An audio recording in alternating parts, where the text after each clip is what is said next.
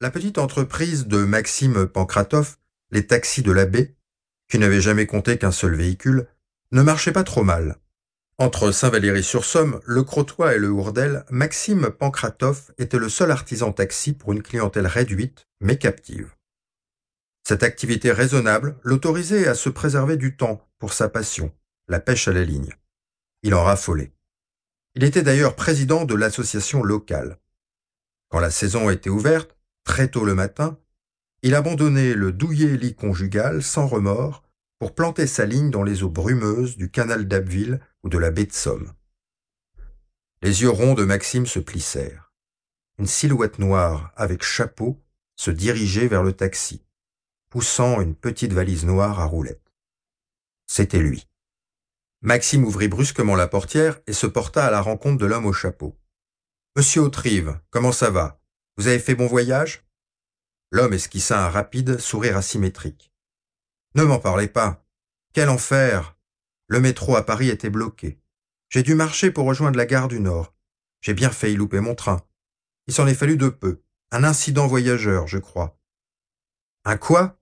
demanda Maxime tout en ouvrant le coffre de la Mercedes pour y glisser la valise à roulettes. Un incident voyageur. C'est l'expression désormais consacrée par notre cher RATP pour indiquer qu'une personne s'est jetée sur les voies. Ouais, un suicide, quoi. Oui, c'est cela, dit l'homme, enlevant son chapeau et dénouant son écharpe avant de s'engouffrer dans l'atmosphère surchauffée de la voiture. Jetant un coup d'œil discret et réprobateur à Anastase, Alexandre Hauterive ne put s'empêcher de réfréner la pensée qu'il avait à chaque fois en montant dans ce véhicule ça puait le kleps. La Mercedes Bordeaux quitta le parking de la gare d'Abbeville pour s'engager sur le boulevard de la République qui délimitait le nord de la ville. Arrivé place de Verdun, Pankratov laissa la nationale conduisant à Saint-Omer et emprunta la départementale 40 vers la baie de Somme. Sur France Info, les reportages se succédaient sans temps mort sur la crise des banlieues.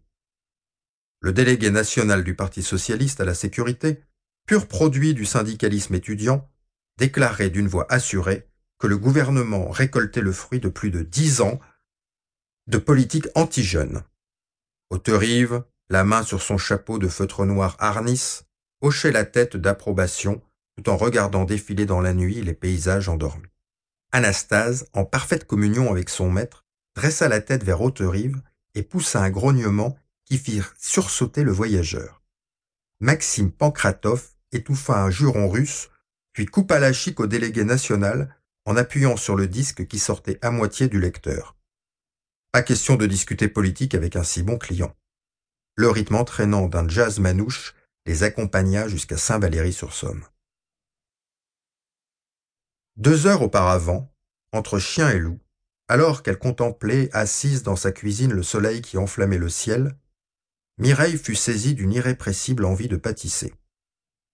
Cela lui arrivait souvent ces derniers temps, toujours pour des motifs inconnus et en général pour préparer des plats hors saison.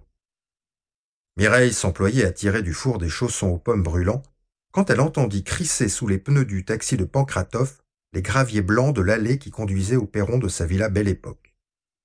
Alexandre pénétra dans la cuisine embuée, son chapeau de feutre à la main. Mireille esquissa un sourire par-dessus la plaque brûlante qu'elle portait à bout de bras. Autrive retrouva avec plaisir le timbre de voix un peu grave de sa compagne. Je ne vous attendais pas si tôt. Vous avez fait bon voyage? Avec précaution, Alexandre glissa la tête au-dessus de la plaque pour déposer une bise sur la pommette saillante de Mireille. Fatigant. J'ai failli rater mon train à Paris. Quant à l'avion, vous connaissez mon goût immodéré pour le transport aérien. Enfin, je suis arrivé à bon port. Intéressant demanda Mireille en lui désignant du regard un dessous de plat en équilibre sur une corbeille. J'ai été agréablement surpris. L'idée de passer des films en plein air en janvier au sommet d'un vieux village des Hautes-Alpes me paraissait assez loufoque. Mais finalement, ce n'est pas si mal. La neige environnante plonge la pellicule dans un silence fabuleux et la bande-son en ressort merveilleusement. Le tout est d'être bien couvert. Je suppose que cela vous change de Cannes, Venise ou Deauville. Euh, tenez, Alexandre, euh, prenez un chausson aux pommes, et ils sortent du four.